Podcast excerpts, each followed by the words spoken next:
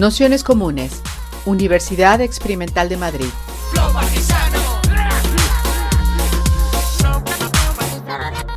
Toda la información en nuestro canal de Telegram Nociones Comunes o en nuestra web traficantes.net barra formación.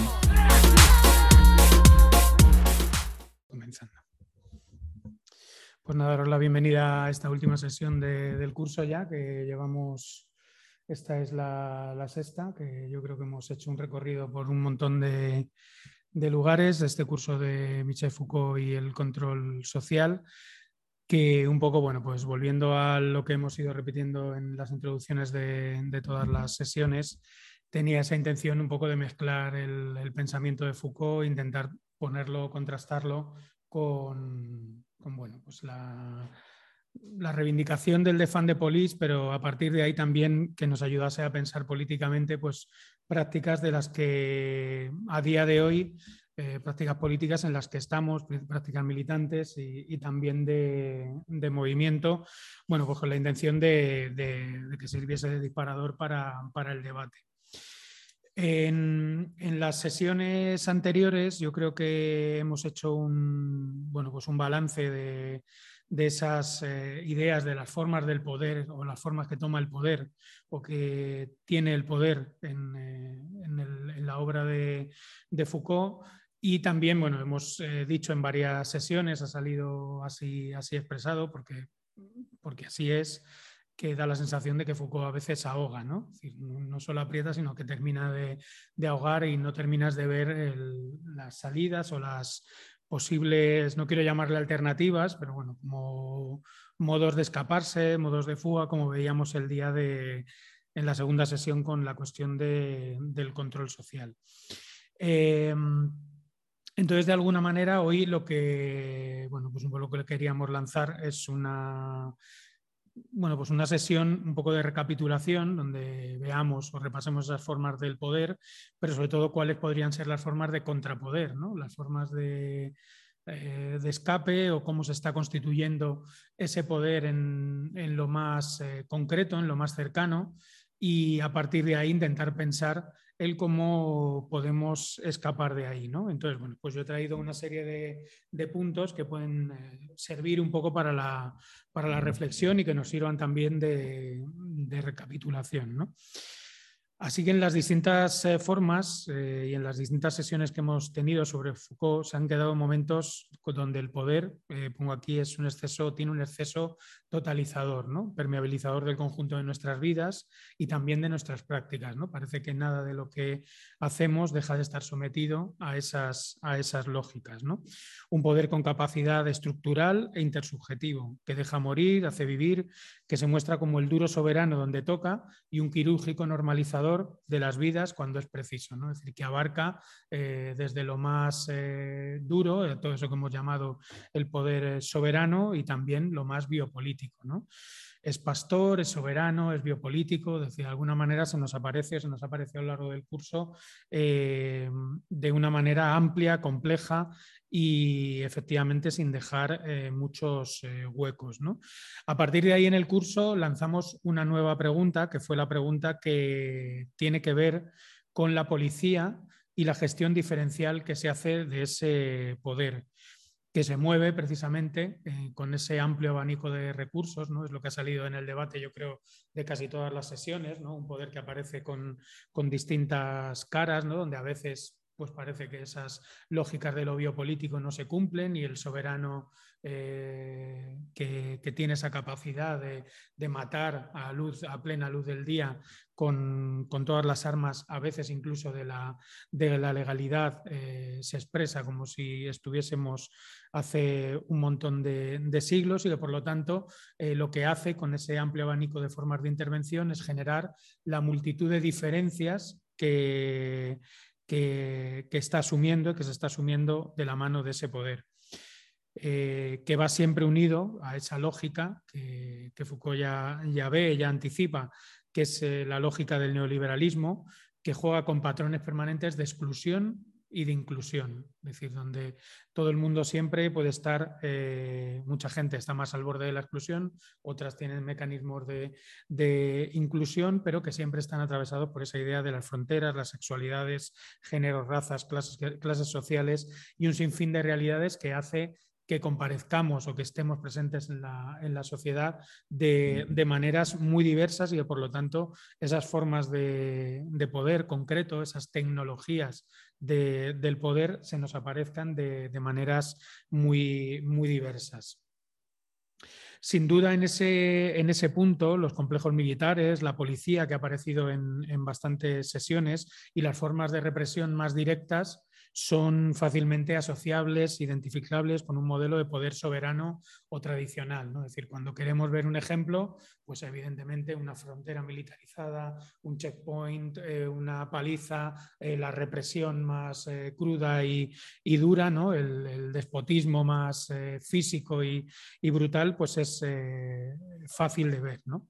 Pero lo cierto es que en nuestras sociedades, o sea, a día de hoy, eh, aquellas constituidas en parámetros eh, neoliberales y democráticos, se multiplican también formas de gobierno, eh, poder y biopoder sobre las poblaciones que no son estrictamente represivas, por decirlo así, o al menos represivas en ese término del hacer morir que, nos estábamos refiriendo. ¿no? Y eso precisamente es lo que hace a nivel político muchas veces tan difícil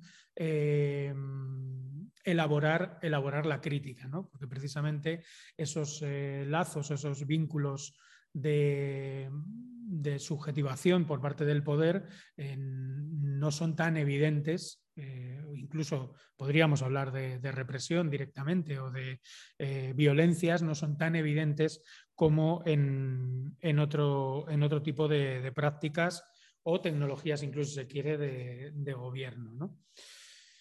En ese sentido, en el, curso, eh, y esto yo creo que en las dos últimas sesiones, bueno, en las tres últimas sesiones ha salido permanentemente, nos hemos fijado mucho en cómo esas eh, estructuras e instituciones, ¿no? decía eh, Luis Fernández, como es la policía, generan nuevos modelos de intervención, lo que se ha llamado el giro preventivo, las policías comunitarias, que también hemos trabajado a lo largo del curso. Esos giros preventivos que acompañan a su vez, o sea, no sustituyen, sino que acompañan a las prácticas tradicionales de, la policía, pero las nutre de nuevas funciones y nuevas labores. Una policía, como tenemos en cualquier eh, lugar de, España, ¿no? donde puedes tener cuerpos dedicados a la represión física, por decirlo así, evidente, clara, tradicional, y donde a la vez pues, tienes agentes tutores, como veíamos el otro día, o, policías que tienen un perfil, eh, por decirlo rápidamente, pues un perfil más social, ¿no? ese giro preventivo del que, del que hablamos. Pero además de esta pregunta, yo creo que habría que, hacerse alguna más. Eh, lo cierto es que estos modelos de control social, del que, de los que en Foucault parece que nunca podemos salir, ¿no? como decíamos al principio, por lo fino y profundo de las técnicas de subjetivación eh, que hemos visto a lo largo del curso, eh, nos debemos preguntar, yo creo que en ese giro, por dos cosas que, que, bueno, que nos pueden empezar ya a abrir hacia el debate de hoy.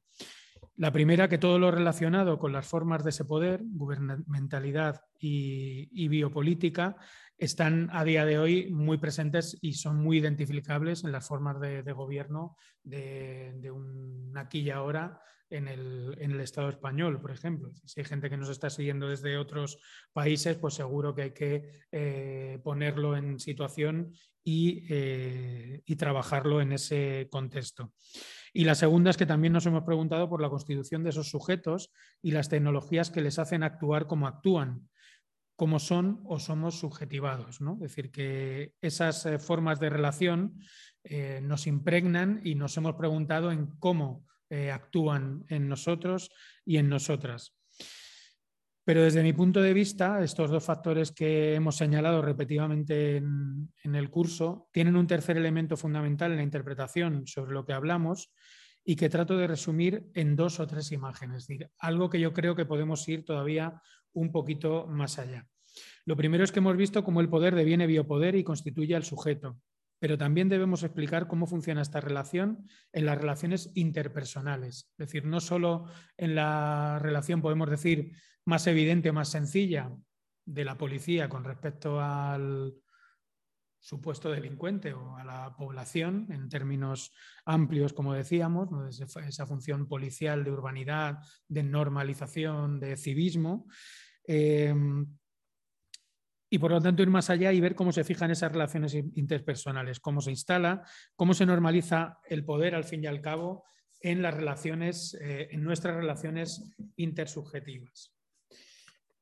Y como segundo aspecto, eh, también hemos visto cómo la policía deviene sociedad en, relación a lo que decíamos antes, sus funciones y sus complejidades eh, cómo ese giro preventivo le, da un perfil al que no estaba acostumbrado, es decir, es un perfil de nuevo cuño, ese giro preventivo, la policía de cercanía, la policía eh, comunitaria.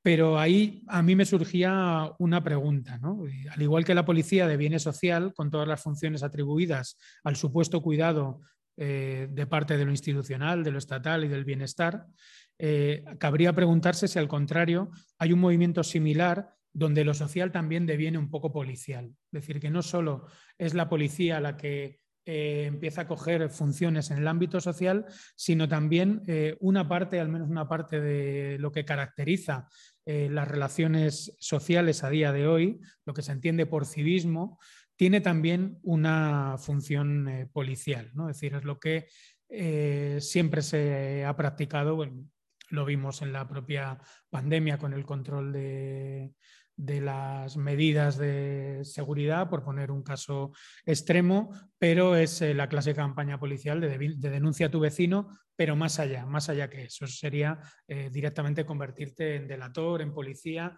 Eh, más allá de, todo eso, cómo lo social y todos los mecanismos de, de lo social y del bienestar en lo social también devienen o tienen o asumen cierta función policial. Cierta función policial, y eso sería otro aspecto, que tiene que ver con la gestión diferencial del poder, de los recursos, de los cuerpos, de las vidas, y que implica modelos de interrelación y de poder entre todos ellos, donde entran en juego lo intersubjetivo, lo social policial y las posiciones de seguridad de cada cual.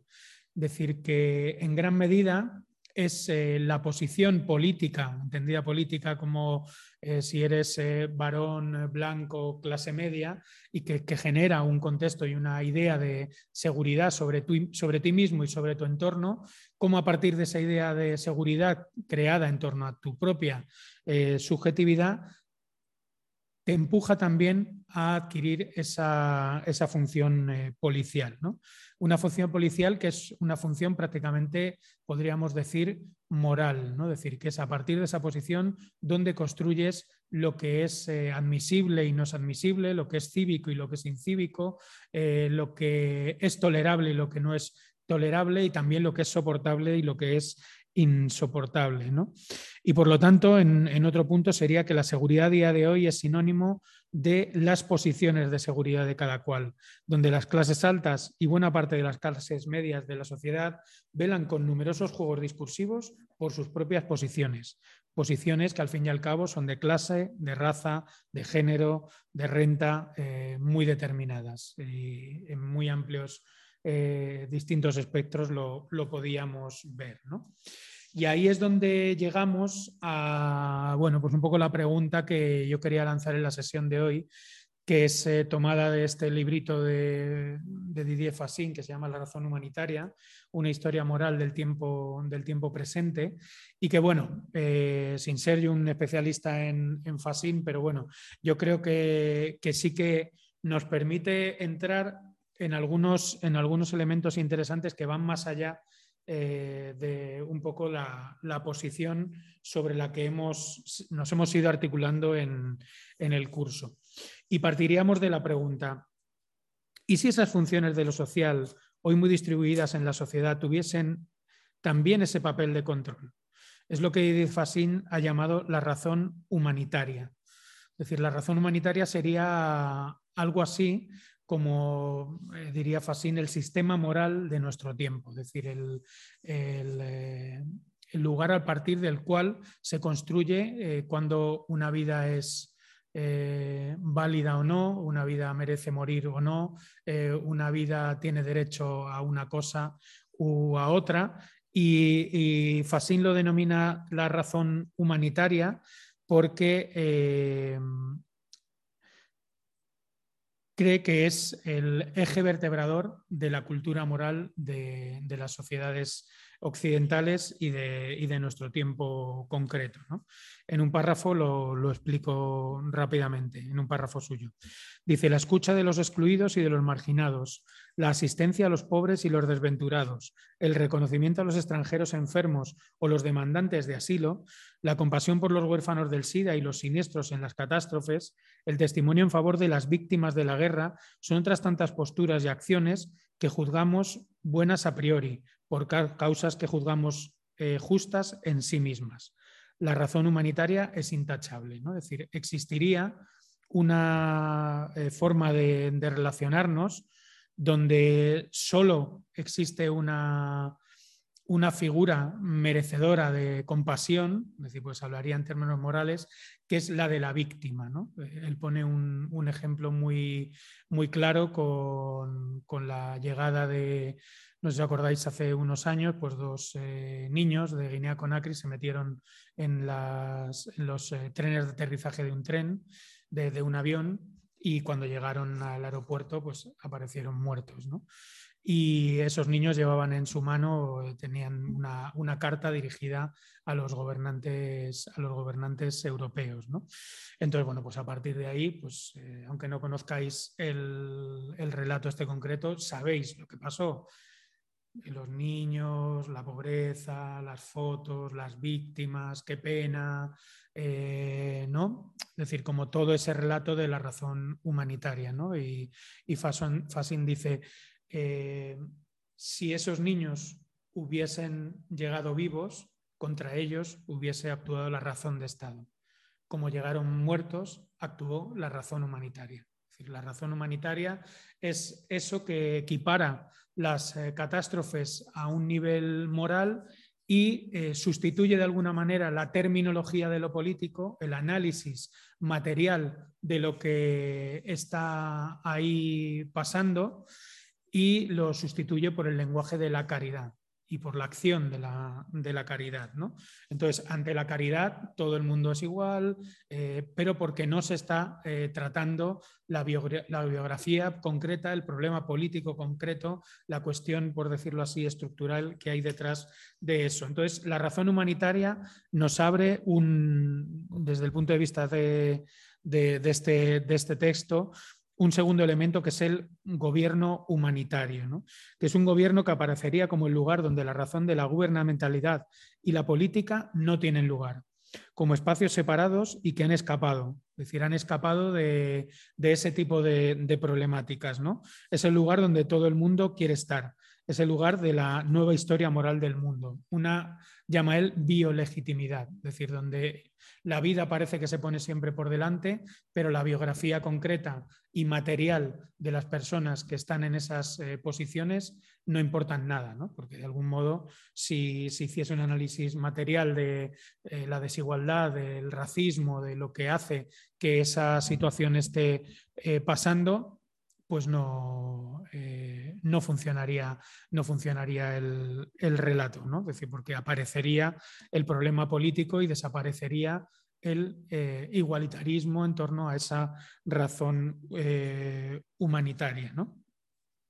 Así que desde su punto de vista, ese valor supremo del mundo y que entronca con la lucha contra el sufrimiento en general, ¿no? donde entra desde eh, una vecina que le ha pasado algo, que sufre con estos dos niños que aparecen, no parece que las vidas de todo el mundo sufren por igual por las mismas razones, porque existe un, problema moral en el mundo que sería el del, sufrimiento.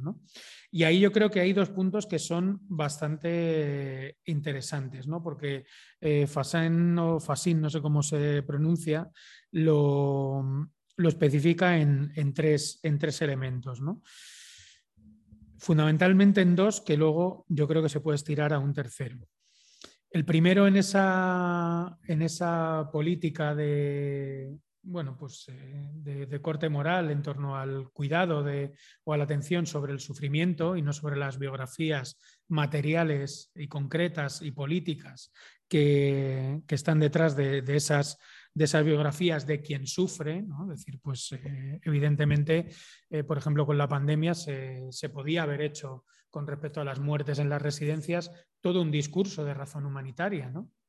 los pobres abuelos, la tercera edad, la soledad no deseada, la responsabilidad de las familias, qué está haciendo la sociedad para cuidar a sus mayores, es decir, debates eh, abstractos, pero evidentemente detrás hay un problema político mm, enorme, ¿no? que tiene que ver con el estado del bienestar, que tiene que ver con los sistemas sanitarios, que tiene que ver con el reparto de la riqueza, que tiene que ver con quién puede y quién no puede pagarse una residencia, con cómo funciona el, eh, sistema de, atención a la, dependencia, es decir, una crítica feminista de quién se ocupa y quién no se ocupa de ese tipo de responsabilidades. Todo eso es lo que quedaría al margen de la, razón, humanitaria. ¿no?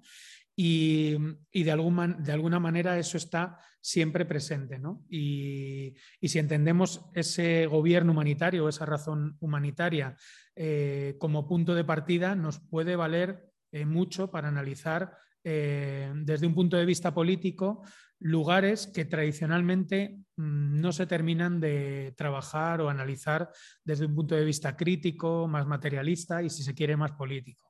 Me refiero no solo a la policía, como hemos hecho hasta ahora, sino a la psicología, a los trabajadores y trabajadoras sociales, a los sistemas de ONGs, a la industria de ONGs que trabajan en las fronteras, a la industria del asilo y a todo ese tipo de, cuestiones que parece que por estar envueltas de esa eh, razón humanitaria parecen intocables. ¿no? Y por eso en el, en el texto eh, de la razón humanitaria dicen la razón humanitaria es intachable, porque la razón humanitaria es una de las grandes razones de gobierno de nuestras eh, democracias.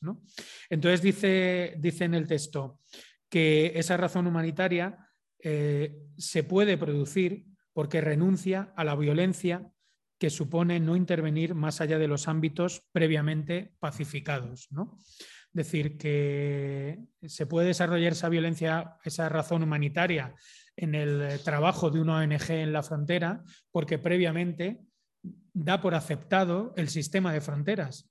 Da por aceptado que cuando tú trabajas allí, eh, a nivel institucional, seguro que las personas que en lo concreto trabajan en ese ámbito sienten esa violencia. Otra cosa es lo que la politicen, lo que la suman o lo que directamente estén, estén de acuerdo pero dan por hecho que el ámbito de gestión de esa razón humanitaria, pongo ese, caso, está eh, absolutamente eh, pacificado. Esta contradicción se, expresa muchas veces en el ámbito policial, es que se ve muy claramente, ¿no? ¿Qué estará pensando el policía cuando desahucia a una familia con, ¿no? Decir, pues precisamente eh, en, en, ámbitos humanitarios podríamos decir, pongamos en, la frontera, pero pongamos otros mil casos de, trabajadores y trabajadoras sociales aquí, de ONGs que se encargan de mediación en conflictos eh, sociales, por ejemplo, como el de la vivienda. ¿Cómo funciona esto? ¿no? Es decir, se da por hecho el, eh, que es un espacio pacificado y se abre un espacio de mediación humanitaria, ¿no? Hacer lo que mejor se pueda eh, sin eh, entrar a valorar o hacer una crítica más material de lo que, de lo que está sucediendo, Y por otro lado, otra de las características es que con su propia acción, dice René Fassin, sustituye la acción de masas. Es decir, cuando habla de acción de masas, yo entiendo que, se refiere precisamente a la agencia de los propios sujetos que aparecen victimizados dentro de esa lógica eh, humanitaria y por lo tanto se refiere a la despolitización que eh, sufren los, propios y las propias protagonistas de, esa, de esa, acción. ¿no? Es decir, que de algún modo solo se recupera lo que tiene que ver eh, con el, bueno, por el dar por hecho las eh, jerarquías existentes. Esto es, un inmigrante puede venir a España y participar de ese sistema eh, humanitario si asume la posición subordinada a la que se relega. Y la posición subordinada significa pues, que tendrá que trabajar mucho más en condiciones de semiesclavitud, que estará o no estará eh, con papeles, pero estará sometido a, un régimen diferencial con respecto a un eh, trabajador, una trabajadora de, por decirlo así, con la situación administrativa eh, regular y, por lo tanto, detrás de eso no se admitirá precisamente este, este elemento. ¿no? Es decir, por boca de ese eh, migrante, por boca de ese trabajador o trabajadora, por boca de esa persona que, que es víctima de, cualquier cosa, la razón humanitaria lo que impone es una mediación que eh, sustituya la propia acción de, esos, de esos, sujetos. Eh, yo me preguntaba también en, en, este, este ámbito, sería una pregunta también política muy, muy presente, ¿no? porque en, muchas ocasiones parte de la acción política más radical, oficinas de derechos sociales, sindicatos de vivienda, plataformas de afectados por la hipoteca, en algún momento eh, roza alguno de, estas, alguno de, estos, de estos problemas, ¿no? problemas de que en algunas ocasiones eh, se puede decir que existe un cuerpo especializado que eh, un poco sustituye esa acción de masas. Entendiendo por acción de masas, yo creo que el término acción de masas es demasiado amplio, pero bueno, yo creo que nos podemos entender a lo que nos estamos eh, refiriendo. Y por lo tanto, la pregunta es cómo si damos por bueno que existe este gobierno humanitario, esta razón humanitaria, cómo construir un contrapoder a partir del de, eh, agenciamiento, a partir de la agencia de eh, quienes son o somos, porque cada uno, cada una en un momento eh, victimizados, sometidos a estas lógicas humanitarias y al fin y al cabo igualados, ¿no? Igualados, que eso también es algo que, que sucede muy habitualmente, que es que mm, parece indiferenciable el trabajo que hace la plataforma afectada por la hipoteca o una organización de lucha pues, eh, sindical como las Kellys con una ONG que reparte bocadillos por la tarde a, pobres de la ciudad. ¿no? Es decir, dentro de, de la lógica social, por decirlo así, todo quedaría dentro de esa, de esa razón humanitaria, ¿no? de carta otorgada de quien puede organizarse, de quien tiene recursos, de quien eh, está en cierta posición de poder para dar algo, eh, repartir un poco a, esta, a, las personas que sufren, por decirlo así. ¿no? Eh, lo dice que se construye así una equivalencia entre los sufrimientos. Lo que une a, todo, a todas estas personas no son los problemas políticos que materiales concretos, biográficos que les hacen estar en ese, sitio, sino que todas parten o forman parte de ese sufrimiento que hay en el, en el mundo, ¿no? con todos los problemas que, estamos, que estamos viendo. Este es un, debate que yo creo que también es pertinente a día de hoy para el movimiento ecologista, donde en muchas eh, ocasiones se está haciendo un, debate donde solo hay dos, frentes, ¿no? una supuesta humanidad eh, unificada, donde todo el mundo es más o menos eh, lo mismo y forma parte de un mismo problema, que es que se está atacando a la, a la naturaleza. Y donde hay ahí pues como poca eh, diferenciación, ¿no? con lo cual el sujeto del ecologismo sería algo así como la humanidad. ¿no? Da igual que como ser humano seas eh, promotor y dueño de 50 centrales nucleares o eh, seas un niño de Guinea-Conakry que viaja en los trenes de aterrizaje de, de un avión. ¿no? Es decir, pues evidentemente ahí falla algo. Es decir, el problema no es la humanidad. El problema no es solo la naturaleza con un abstracto, sino el problema es cómo el capitalismo produce una naturaleza a su imagen y, semejanza y al fin y al cabo cómo se redistribuyen, cómo se distribuyen los eh, recursos entre ellos los recursos naturales, pero también, de alguna manera, los recursos eh, que se producen eh, socialmente, ¿no? es decir, la riqueza que, al fin y al cabo eh, producimos socialmente. ¿no? Y por lo tanto, mm, es difícil pensar un contrapoder ecologista que no parta de, esa, de ese análisis que, tiene que ver con el, con el capitalismo. ¿no? Es decir, al fin y al cabo, esa fase o esa palabra que se habla de eh, capitaloceno. ¿no? En, ese, en, ese, sentido, yo creo que hay un montón de, contradicciones que, explorar ¿no? y un montón de contradicciones que, que, trabajar. Pero bueno, la idea de hoy era traer pues esta, esta serie de, cuestiones, esta serie de, preguntas que he hecho así de manera rápida, con intención de, resumir, bueno, pues algunos de los, de los puntos fuertes del curso e intentar descender un, escalón un poco más allá, que partía de esa idea de, eh, cómo esta razón humanitaria, eh, o igual que, que, la policía deviene eh, sociedad, ¿no? es decir, la policía siempre ha sido criticada o su posición institucional como ser una entidad que, vive al margen de, la sociedad, que tiene agenda propia, que tiene eh, autonomía eh, propia, que además es cierto, sino pensar también el otro elemento, cómo a través de esta razón humanitaria, también lo social, el tercer sector, eh, muchos dispositivos, yo diría que la amplia mayoría de dispositivos de, lo que denominaríamos un estado del bienestar sano, dispositivos eh, de intervención social,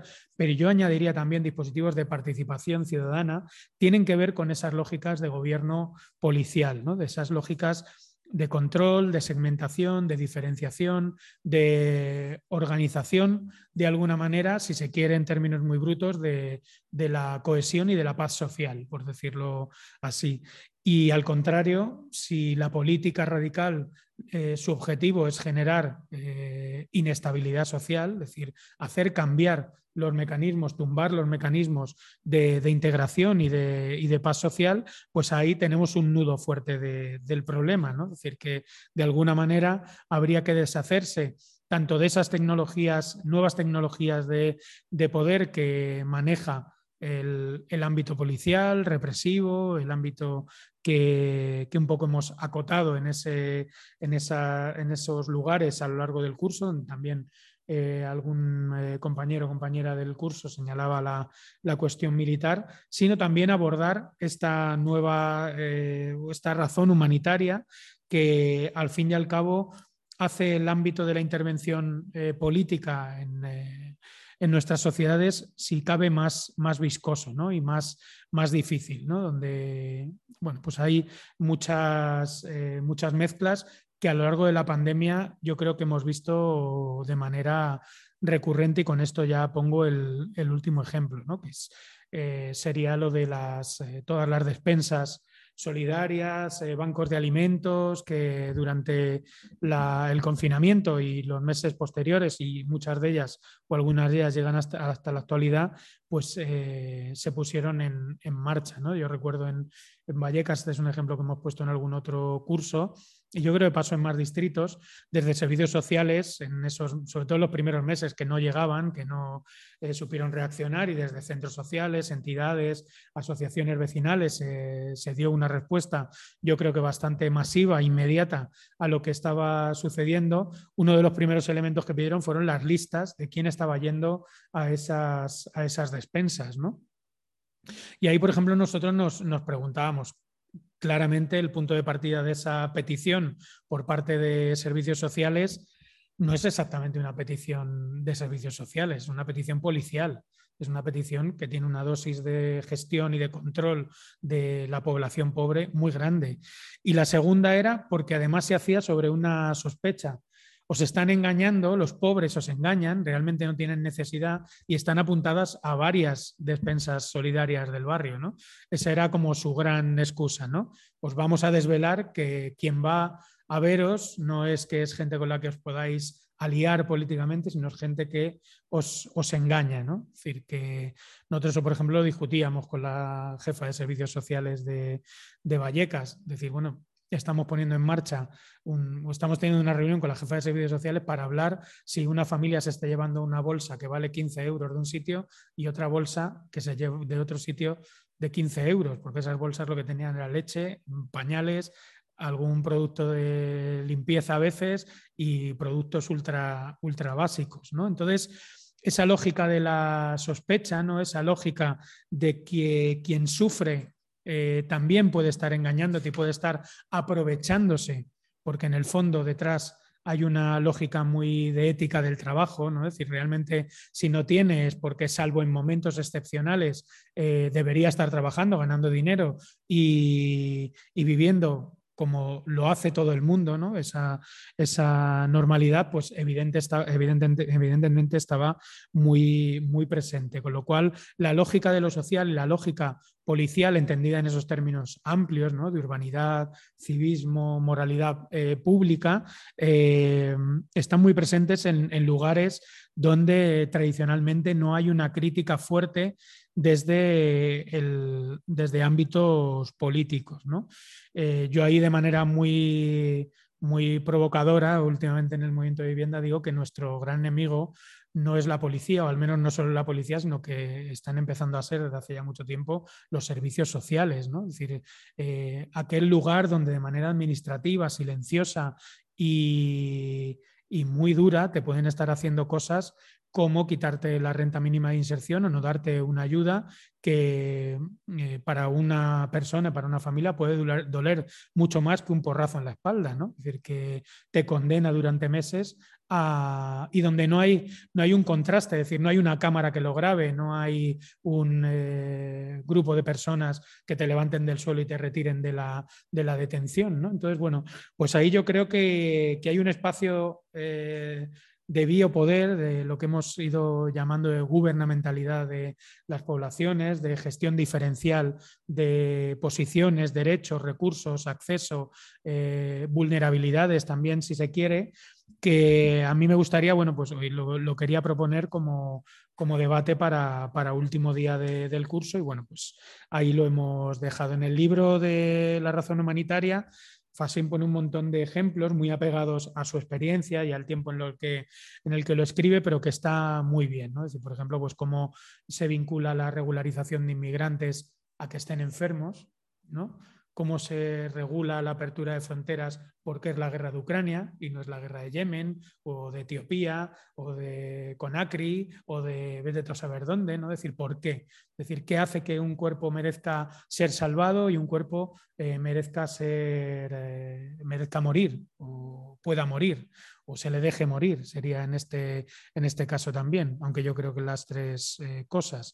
Eso es algo que trabaja Miguel Mellino en el librito este que hemos editado de gobernar la crisis de los refugiados y que yo creo que está, está bastante bien visto y que bueno, tiene, tiene utilidad para pensar una política radical que parte de la necesidad concreta, como por ejemplo estamos pensando, se piensa en, los sindicatos de barrio, en los sindicatos de vivienda o en las oficinas de derechos sociales, y a la vez construir esa radicalidad eh, sabiendo que hay que huir y hay que escapar eh, de esa razón eh, humanitaria y ese eh, gobierno de lo, humanitario que muchas veces nos impregna y nos, y nos define. Y bueno, pues con esto ya llevo 35, casi 40 minutos. Y nada, pues daríamos pie al debate y cualquier cosa, pues es el momento. Así que nada, muchas gracias. Bueno, voy a intentar no ser muy caótica porque tampoco es como una pregunta ni nada, sino un par de cosas estaba pensando eh, o sea, trayendo toda la reflexión sobre el control, etcétera, eh, un poco a, a, nuestra vida concreta ¿no? y a mis experiencias personales en los últimos tiempos, sobre todo con bueno, la pandemia, creo que ha sido brutal. Eh, o sea, varias cosas que yo siempre pienso también, no sé hasta qué punto, porque no, claro, yo conozco el contexto español, eh, no, que cada país y cada sociedad tendrá sus cosas, entonces, yo no sé hasta qué punto eh, nosotras estamos como ultra traumatizadas a nivel colectivo, o sea, estoy convencida de que sí. Perdón, no oímos, no oímos. Eh, ¿Se oye o no se oye? No, no se oye. ¿No se oye? No, no. El otro, el otro micrófono. Ah, el otro. Se escucha débil, me dicen. Hola, bueno, espera hola. un segundito que voy a, voy a ver si os subo de aquí. A ver, ahora, Dani. Hola, hola. Hola, ¿se me oye? ¿Ahora se escucha un poquito mejor? Ahora mejor, sí. Lo he subido de la mesa, pues lo voy a subir un poquito más. Venga, Vale. ahora. Sí, no, pues eso, que a nivel colectivo, o sea, todo el, el franquismo y, y como la sociedad española, eh, yo creo que desde, o sea, ya en la transición, cuando se hacían encuestas a la población y tal, y era como, ¿qué prefieres?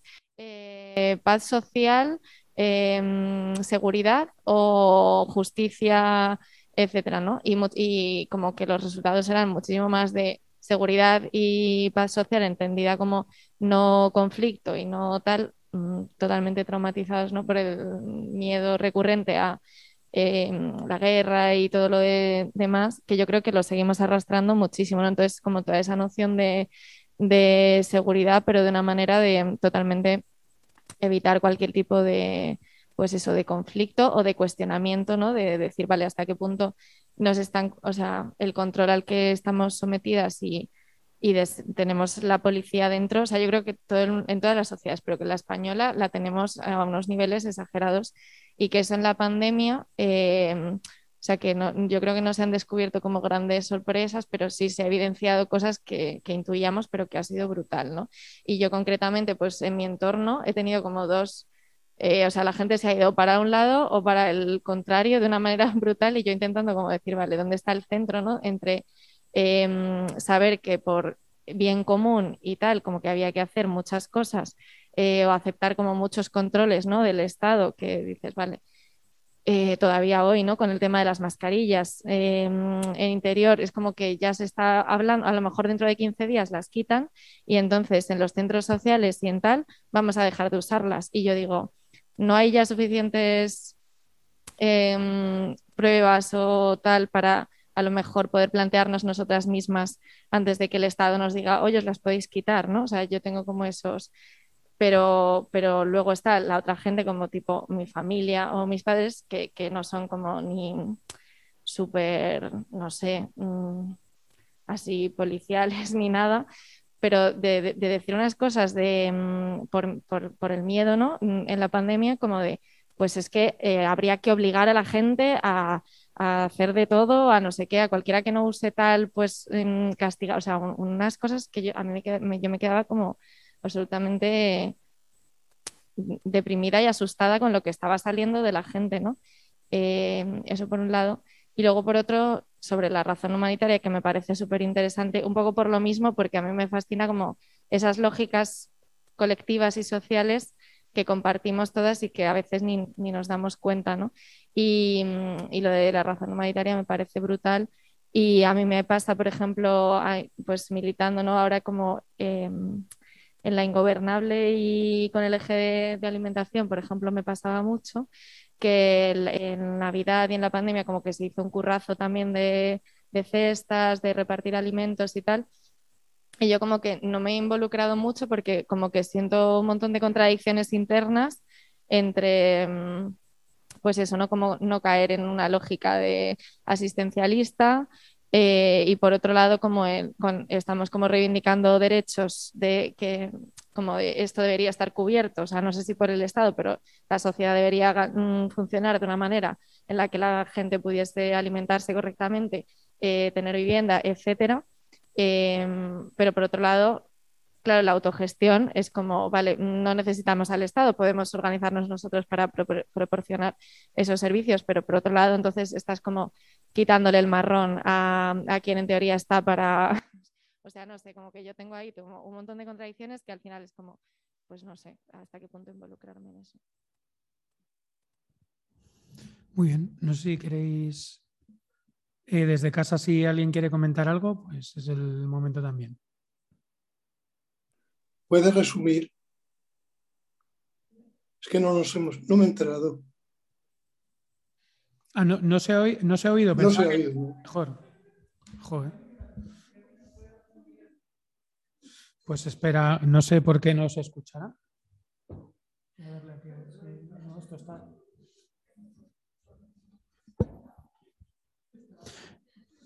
Flavia nos dice que sí ha, sí ha, sí ha escuchado. Pero bueno, Debe, ser, debe ser problema mío. a mí no sí. No sé si hay alguna cuestión más. Si no, bueno, esto último que, que estaba comentando eh, tenía que ver a partir de, de la, bueno, resumo sobre todo lo último, ¿no? De la experiencia de, de la, del eje de alimentación de la Oficina de Derechos Sociales de la Ingobernable, que, bueno, una de las fun- la función principal que tiene tiene que ver con generar una despensa solidaria, ¿no? De, de alimentos, ¿no? Y como ahí, bueno, pues es uno de los lugares, también lo hemos dicho en la, eh, aquí, o sea, antes lo he comentado, es decir, uno de los lugares donde estas contradicciones aparecen, aparecen más, ¿no? Es decir, donde por un lado te planteas si está sustituyendo lo que debería estar haciendo el, el Estado, ¿no? Por decirlo así, y por otro lado, si lo que estás haciendo tiene un eh, trasfondo político, o sea, como que realmente genera una comunidad política que lucha no solo por conseguir esa alimentación día a día en la puerta del supermercado, reciclando como sea, sino que va un, un paso, más, un paso más allá. ¿no? Y un poco, bueno, pues eso vinculado a la cuestión de la, de la razón humanitaria.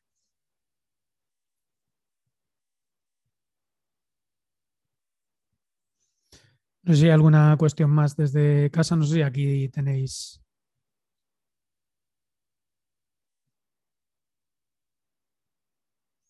O si hay alguna duda sobre lo que hemos comentado.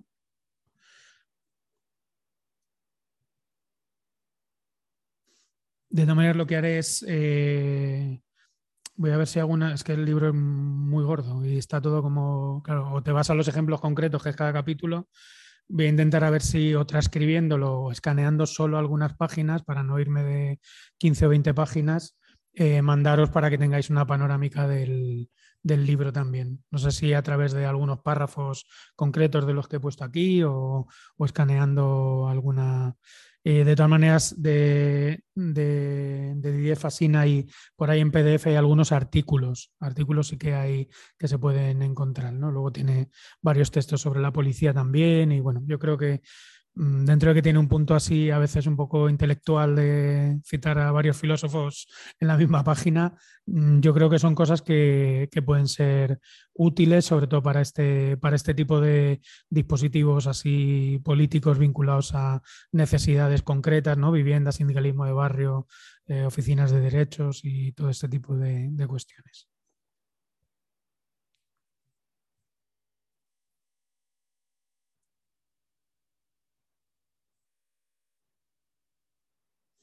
Si no hay nada más, acabamos pronto. Os damos el aprobado y el miedo que, ha dicho Silvia, ¿no? Ese miedo que venimos- que venimos arrastrando, que antes era la guerra y ahora a lo mejor es el miedo a perder nuestra vivienda, a perder el empleo, a perder eh, a la sanidad y que, y que eso hace que, no, que legitimemos o que aceptemos el control y la seguridad porque eh, más o menos ese es el marco que nos protege a perder y a perder pues tanto la vida material como, como la vida misma de la salud. Y como rompemos esa, esa barrera estamos eh, y nos quitamos el miedo. Eh, eh, creando, ¿no? Imagino que creando comunidad y creando, creando y rompiendo esa biopolítica que nos separa y nos rompe y, no, y, nos rompe y, no, y nos comunica. Pero, ¿cómo, cómo, no? ¿cómo sería romper ese miedo? No, que, que es mi duda de qué podemos hacer.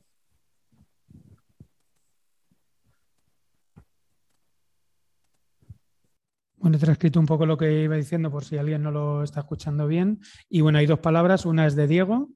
Adelante, Diego.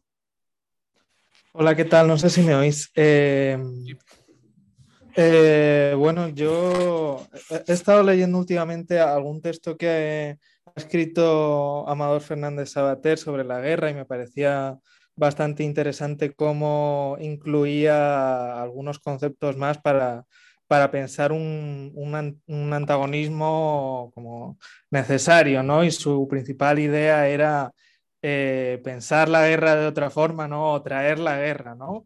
A una, a una sociedad pacificada. Y, me parecía muy interesante porque hablaba no solo de guerra, sino también de tregua y traía como todo el arsenal teórico como de, de ciertos filósofos de la guerra para, para, ayudar a pensar lo social generando antagonismo. Y yo he estado en, alguna vez en alguna de estas de estas, eh, de, estos, eh, de estas asociaciones que se dedican a, ayudar con alimentos y, siempre hay posibilidades de, generar red política, siempre, siempre creo que hay, hay posibilidades de politización de, todo lo, de todo lo pacificado, ¿no? Pero tal y como está planteado lo social, es verdad que eh, siempre comienza por, por esa pacificación que, comentabas y por eso me parece muy interesante el, tema de, que comentas de, la razón humanitaria, porque para entrar a, trabajar con determinados colectivos, lo que se te impone siempre es como un pacto de paz, un pacto como de, no agresión ni de que de que no vas a alterar ese tipo de estructuras ni vas a intentar transformarlas en absoluto. Pero bueno, ahí está, ahí creo que ahí estamos nosotros, ¿no? Para saber ocultar nuestro papel en la resistencia y, ser capaces de, articular otro tipo de, cuestiones. Y nada, darte las gracias porque me ha parecido como muy interesante y no quería que el debate se quedase en, nada y bueno, pues, pues por echar un cable también. Y, ah, bueno, y quería decir otra cosa.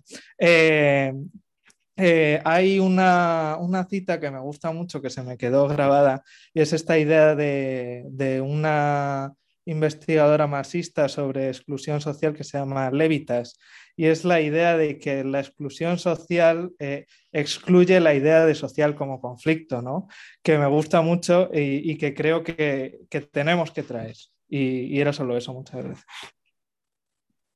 Muy bien, muchas gracias, Diego. Creo que Vicente había levantado la mano también. Eh, sí, sí, solamente para expresar un estado de ánimo. Y era que un, poco me parecía que la aplicación de, de toda esa autocrítica a, las, a, las, a, los movimientos, a las acciones, ¿no? Eh, no sé, si, no, sé si, nos, si, no, si no forma parte del pensamiento debilitante. Tengo esa, esa, ese resquemor.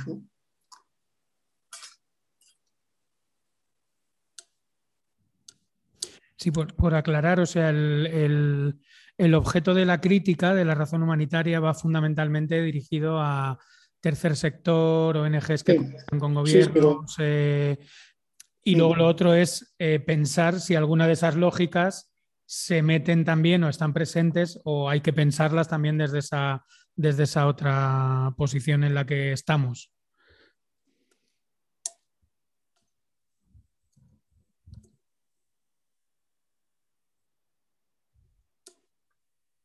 Eh, recordaba un grito que hacíamos en las manifestaciones de antes, que era aquello de hoy servicio de orden, mañana policía. Con lo cual estábamos petardeando una iniciativa que no tenía por qué conducir lo que decíamos.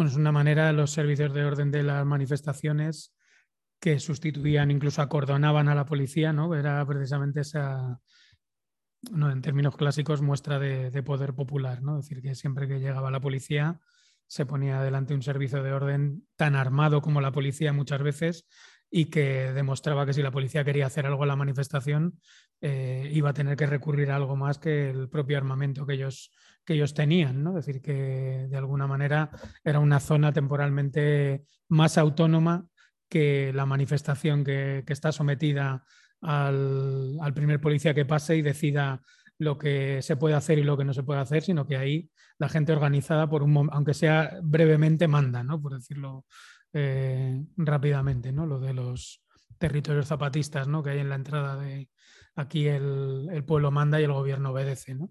algo, algo así. Sí, sí, pillar el micro. Sí, o sea, por, traer otro tema que creo que está relacionado eh, desde los movimientos sociales, que también me preocupa mucho, em, es cómo generar otros marcos mm, de... O sea, no caer en el punitivismo, vamos, por decirlo claramente, no sé, que me ha recordado esto de, de enfrentar a la policía, pues, pues cómo reproducimos o cómo nos organizamos dentro de nuestros propios colectivos y movimientos, cómo gestionamos los conflictos. Eh, o sea, yo tengo como muchas dudas en general con todo, con, el, con las asambleas, o sea, con los funcionamientos de lo que es un colectivo, con, con, cómo funciona ahí la minoría y, y, la mayoría, ¿no? Porque yo creo que, que muchísimas veces se cae, o sea, sin ningún tipo de mala intención, pero se caen dinámicas pues muy, no sé, no voy a decir autoritarias, pero bueno. Em, y a nivel conflicto y tal es muy fácil caer en, y se cae, se cae muchísimo, ¿no? Eh, en eso, en un punitivismo, en la solución más, más sencilla es la expulsión o, y como que muchas veces es lo, que, lo único que te queda por hacer, ¿no? O sea, hay que decir que, que es que no, precisamente yo creo que nos falta, o a mí personalmente me falta imaginación o otros modelos, otros marcos que permitan gestionar las cosas desde otros lugares que no pasen por, por eso, que al final es la misma solución que, que meter a alguien en la cárcel, que, también hay que repensar eso, ¿no? Que es como, vale, más allá de un discurso utópico de, mm, de que no haya cárceles o de que no haya tal o de que no haya policía, cómo materializamos eso, o sea, cómo proponemos otros modelos y trayéndolo a nuestra vida inmediata, pues ya en nuestras propias asambleas, en nuestros propios espacios, en nuestros grupos de amigas, eh, cuando tenemos alguna historia así complicada de gestionar con amigos, o sea, como, eh, no sé, a mí me genera muchos problemas porque creo que nos falta ahí eh, imaginación o, o no sé.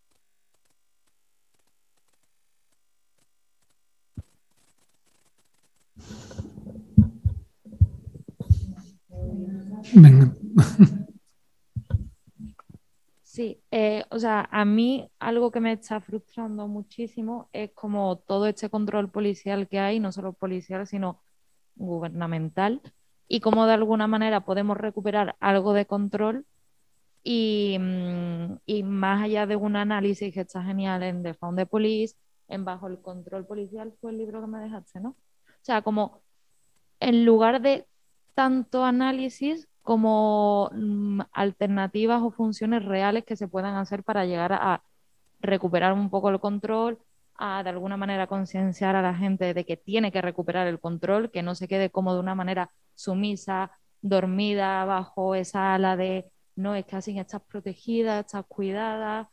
Entonces me gustaría como acciones reales, que a mí se me escapa un poco de la mano también con todo esto de la ley mordaza y tal, me gustaría eso, o sea, propuestas de acciones reales, porque yo estoy un poco vacía en cuanto a eso.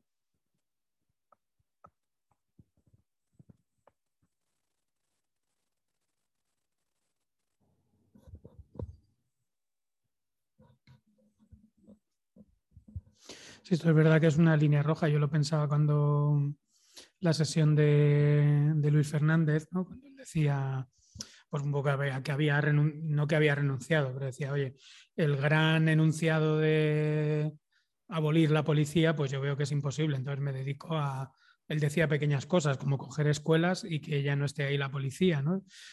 Que dice, bueno, pues al final sonaba un poco reformista, por ponerlo así entre, bueno, él mismo lo decía, como decir, posiciones más reformistas. Pero claro, es que en Madrid eso pasa, o sea, si en Madrid eh, cualquier movimiento colectivo, grupo, eh, dijese, oye, no es función de la policía, que fuese una campaña, fuera la policía de los colegios, para hablar de drogas, eh, no sé quién, para hablar de sexualidad, de violencias machistas, para hablar de, bueno, de todo lo que está hablando la policía en los centros escolares desde un punto de vista policial, eh, adicciones, bullying, todo eso lo está tratando la policía, ¿no? Es decir, una campaña, decir, sería difícil encontrar, encontrar alianzas. ¿eh? decir, ni siquiera es, o sea, en el ámbito policial, ni siquiera una vía que podríamos, ¿no? que explicada así en lo teórico como hizo Luis y sus campañas concretas podían sonar un poco reformistas, decir, joder, pues ya está Black Matter que quiere abolir la policía, pues sigamos por ese lema, ¿no? No, no, o sea, decir, lo concreto, en las escuelas, tal, aquí es que yo creo que no, no lo compraría nada más que un sector muy concreto y muy radicalizado, muy concienciado, por decirlo así, de la sociedad, lo que dice bastante de no decir que dice bastante de, hasta qué punto está arraigada ese, el giro preventivo, la policía está en la sopa, eh, esa policialización de, lo, social, ¿no? Entonces, bueno, ahí a mí eso me, me, surgía la pregunta, ¿no? Porque el primer resorte es decir, joder, pues está haciendo algo más reformista de lo que está contando, ¿no? Pero luego a la vez dice, joder, que esto aquí sería, vamos, radical no, ultra lo siguiente, ¿no? El, pensar que simplemente eso, es decir, que, que dejasen de dar esas charlas y que no apareciesen en centros escolares y que esa función la asumiesen pues quien tiene que asumirla, que son los profesores, las profesoras, eh, los equipos docentes. Si faltan personal, pues que se contrate, que haya más profesores, más profesoras, más gente especializada en eso, formaciones, no que de repente empiece a aparecer policía a decir de, ¿no? Decir que es, eh, a mí me, me surgía esa, esa, pregunta, ¿no? Es decir, bueno, pues ahí lo comunitario, cómo funcionaría ¿no? en el colegio de mi barrio, ¿no? cómo sería lo, comunitario, con quién había que hablar, quién serían los aliados. Yo creo, vamos, en nuestro caso, los únicos aliados podrían ser pues, la gente más eh, perseguida por la policía, pues a lo mejor los colectivos gitanos, la eh, gente migrante, o sea, gente que, que, esté viviendo la policía también en las otras dimensiones de manera, de manera cotidiana, a lo mejor. Mm, pero no sé si mucho más allá, ni siquiera sé si las asociaciones de vecinos o...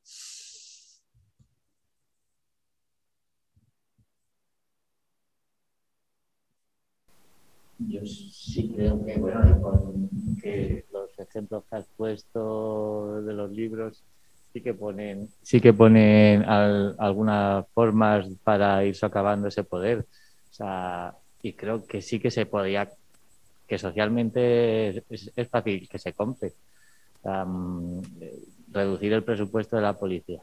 Eso ya es un paso, ¿no? Reducir el presupuesto de la policía y, y, y quien da charlas, pues ya tendrá más, más, gente, habrá médicos que te podrán ir a, a, que te podrán ir a los colegios y eso. O sea, que ahora mismo se ve, o sea, das una vuelta y hice la cuenta cuando volví de casa de, de aquí a, casa la semana pasada y me encontré cinco coches de policía.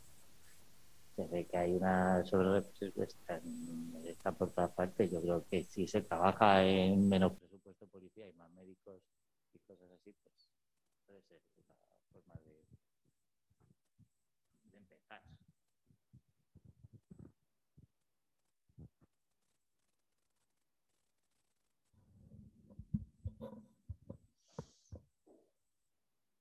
De hecho, era una de las traducciones de Police, es no dejar de financiar, desfinanciar la, la, policía, que es algo también impensable. Aquí si empiezas a decir eso, te van a empezar a acusar de todos los asesinatos que haya en los próximos 10 años, ¿no? Es decir, serías culpable de que en ese momento en el que mataron a no sé quién no hubiese en medio un policía impidiéndolo, ¿no?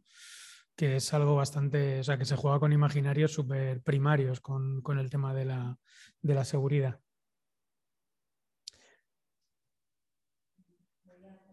Sí, sí, adelante. Eh, o sea, totalmente de acuerdo porque venía como alternativa, pero ¿cómo llegas a ese punto? O sea, creo recordar que los presupuestos del gobierno habían aumentado un tanto por ciento en presupuesto para el ejército, por ejemplo. Entonces, es como, vamos a la base de cómo, o sea, no quiero hablar como desde una posición de, o sea, de o algo por el estilo, pero ¿cómo consigues que esa población deje de estar bajo el control de seguridad o control, no sé, mm, cómo consigues que esa misma gente que vota a este gobierno, que le sube el presupuesto al ejército, no le vote? ¿O cómo de alguna manera puedes conseguir que tengan otras visiones? O sea, no sé si me explico. Pero eso me gustaría un montón, que los presupuestos ahí bajasen.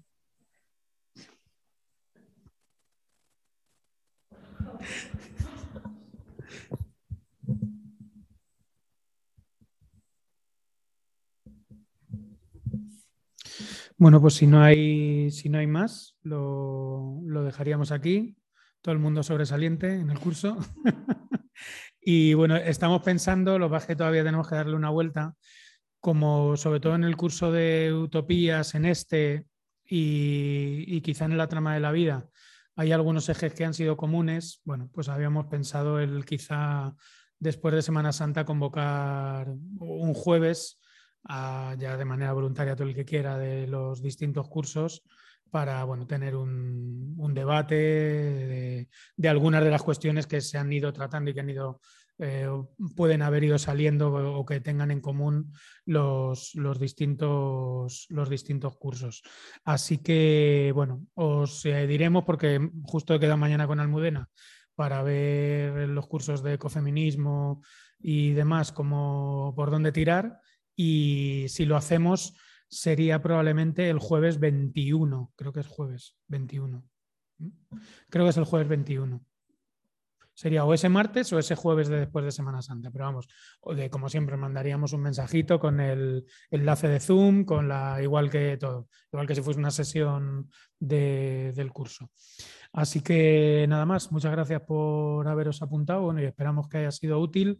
Os mandaré esto de los párrafos a ver si consigo hacer algo más o menos resumido y en cualquier caso, eh, como bueno, tenéis el correo, el teléfono, lo que sea, si hay cualquier duda o se o cualquier cosa que no ha quedado clara o tal, se puede. Esther, por ejemplo, me lo dijo, que si luego con el tiempo pues a alguien le surgía una duda, pues que a ella no le importaba mandarle un mail con alguna pregunta y ella pues hacer alguna orientación alguna, o algún eh, feedback o, o, tal, ¿no? Y que, bueno, que siempre que además como ella, por ejemplo, pongo su ejemplo, pues la que lo dijo así más explícitamente, pues de vez en cuando viene por Madrid, incluso si queríamos en un futuro hacer más sesiones o lo que fuera, ya fuese fuera del curso, como charla, por decirlo así, que también estaba dispuesta. Así que nada, muchas gracias también a la gente que estáis por casa y, y muchas gracias.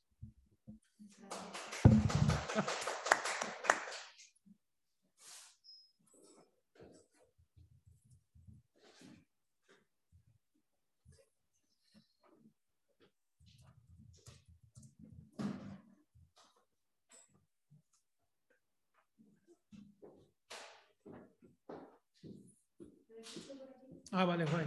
Muchas gracias. Nada, vosotras. Hasta luego.